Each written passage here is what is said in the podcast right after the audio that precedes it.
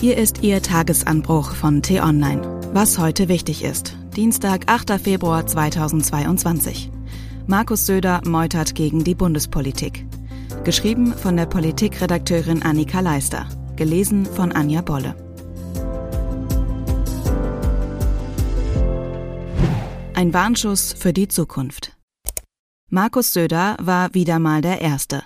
Bayerns Ministerpräsident stoppt die einrichtungsbezogene Impfpflicht in Krankenhäusern und Heimen, die eigentlich ab dem 15. März gelten sollte. Söder wendet sich damit gegen ein zentrales bundesweites Vorhaben und bereitet den Weg für einen neuen Flickenteppich. Denn bei seinem Alleingang wird es vermutlich nicht bleiben. Sachsen hat bereits angekündigt, dass es die Impfpflicht nicht flächendeckend umsetzen kann. Die Impfquote ist in manchen Einrichtungen so niedrig, dass zu viele Angestellte im medizinischen Bereich ausfallen würden. Betten müssten gestrichen oder Patienten unversorgt bleiben. Vor demselben Szenario warnen Verbände in Thüringen. Berlin hingegen kämpft derzeit wegen Omikron bereits mit massiven Ausfällen in der kritischen Infrastruktur. Auf noch mehr Angestellte zu verzichten, dürfte nicht so leicht sein. Und in vielen Bundesländern stemmen sich die ohnehin überarbeiteten Gesundheitsämter dagegen, die Impfpflicht zu kontrollieren. Bayerns Kapitulation legt also ein Problem offen, das sich nicht auf einzelne Länder beschränkt. Wahnsinnig gewollt war die Impfpflicht für spezielle Einrichtungen in der Politik Mitte Dezember. Wahnsinnig schnell wurde sie in ein Gesetz gegossen. Dann aber wurde sie wahnsinnig schlecht vorbereitet. Und dabei geht es um die wohl aufwendigste und bisher härteste Maßnahme in dieser Pandemie. Menschen sollen schließlich ihren Job verlieren, im sensibelsten Pandemiebereich überhaupt. Alle Probleme, die Söder jetzt formuliert, zeichneten sich dabei von Anfang an ab. Die vergangenen acht Wochen sind deswegen leider ein Lehrstück in der Frage, wie kurzsichtig kann Politik eigentlich sein? Absurd ist vor diesem Hintergrund, dass Bundesgesundheitsminister Karl Lauterbach Söder nun ein fatales Signal vorwirft.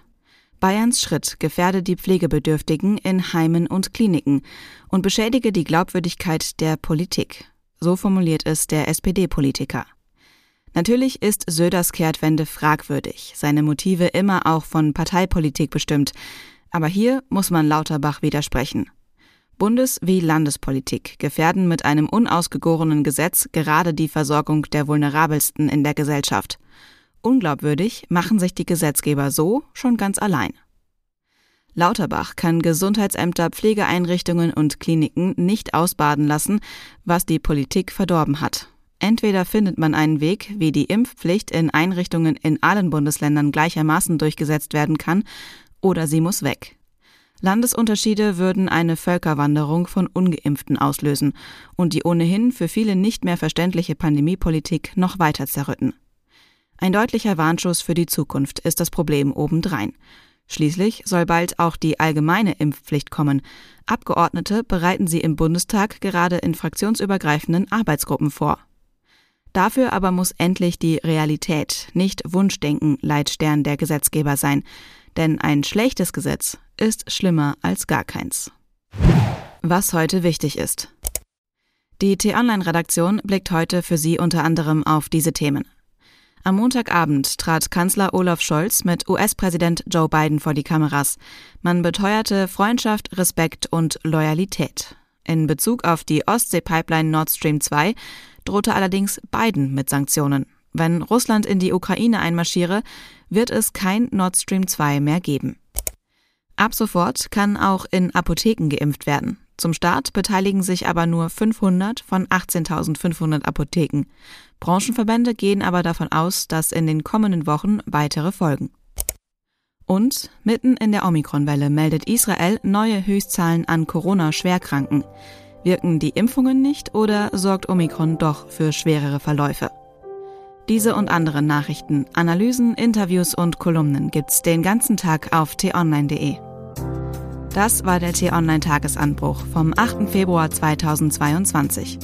Produziert vom Online-Radio- und Podcast-Anbieter Detektor FM. Den Podcast gibt's auch auf Spotify. Einfach nach Tagesanbruch suchen und folgen.